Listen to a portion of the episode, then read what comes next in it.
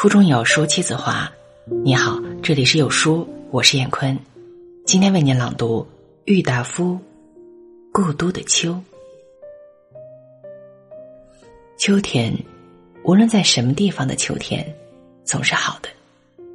可是啊，北国的秋却特别的来得清，来得近，来得悲凉。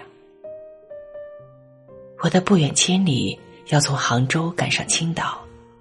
更要从青岛赶上北平来的理由，也不过想饱尝一尝这秋，这故都的秋味。江南，秋当然也是有的，但草木凋得慢，空气来得润，天的颜色显得淡，并且又时常多雨而少风。一个人夹在苏州、上海、杭州。或厦门、香港、广州的市民中间，混混沌沌的过去，只能感到一点点清凉。秋的味，秋的色，秋的意境与姿态，总看不饱，尝不透，赏玩不到十足。秋并不是名花，也并不是美酒，那种半开半醉的状态。在领略秋的过程上，是不合适的。不逢北国之秋，已将近十余年了。在南方，每到了秋天，总要想起陶然亭的芦花，钓鱼台的柳影，西山的重唱，玉泉的夜月，潭托寺的钟声。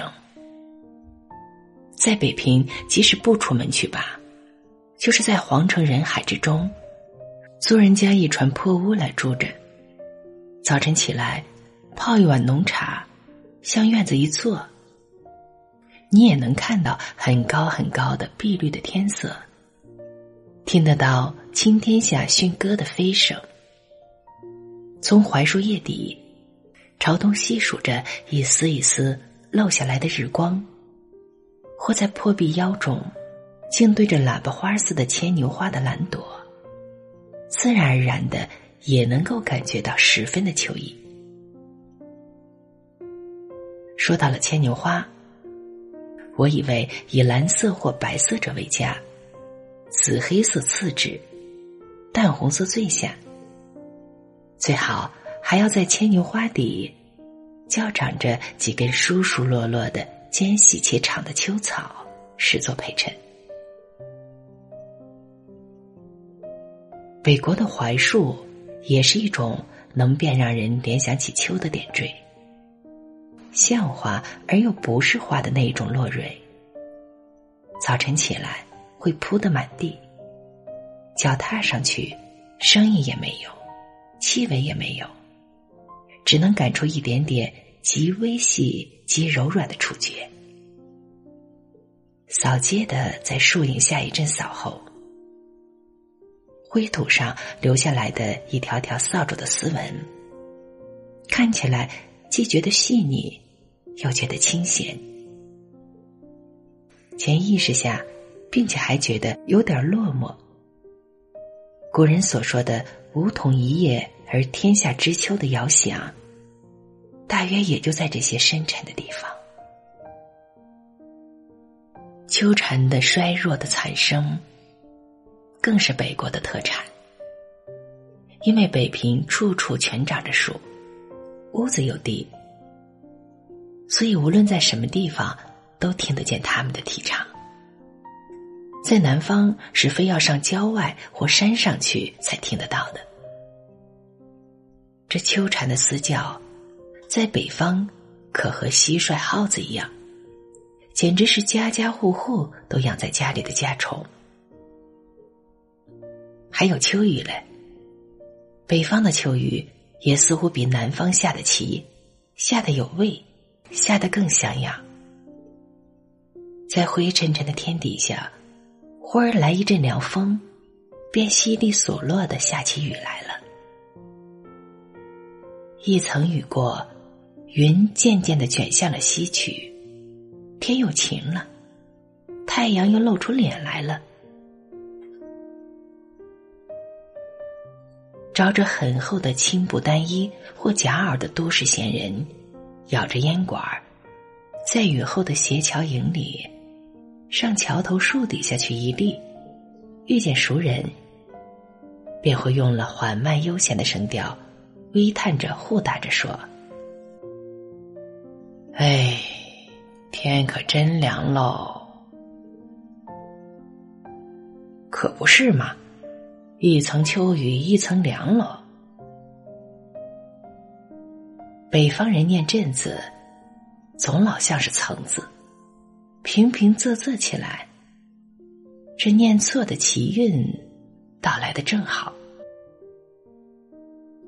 北方的果树，到秋天也是一种奇景。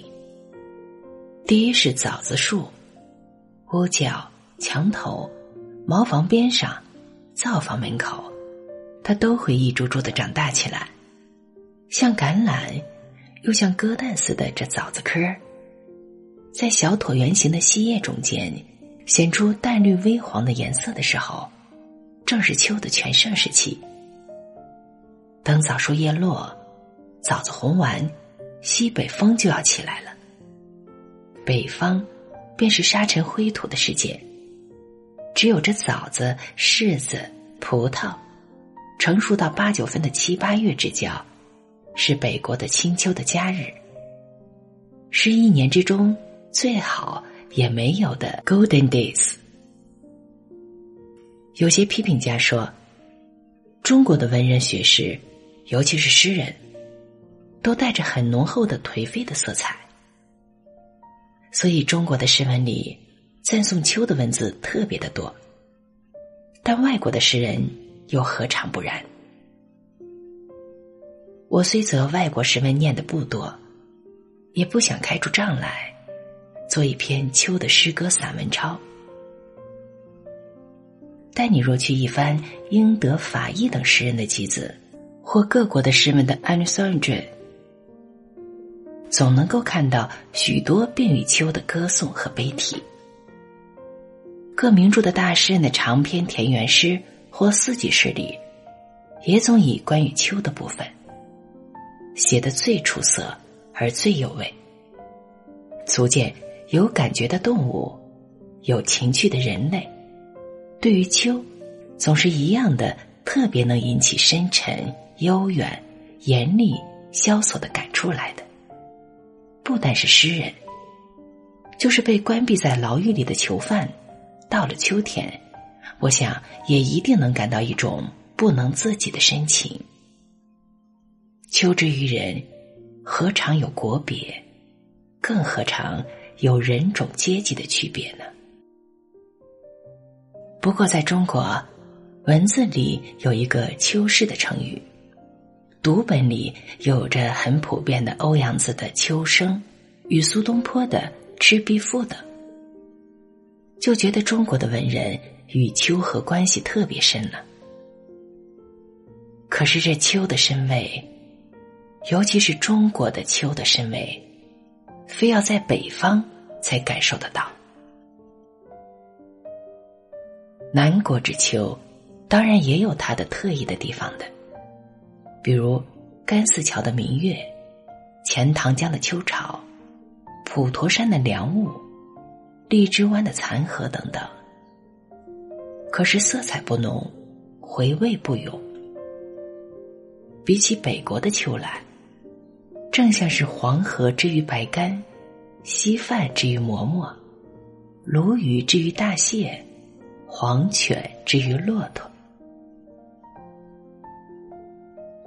秋天，这北国的秋天，若留得住的话，我愿把寿命的三分之二折去，换得一个三分之一的零头。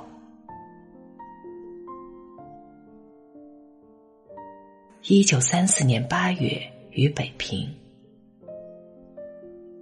好了，文章分享完了。在这个碎片化的时代，你有多久没有读完一本书了？私信回复“有书君”即可免费领取五十二本好书，每天有主播读给你听。我是燕坤，再见。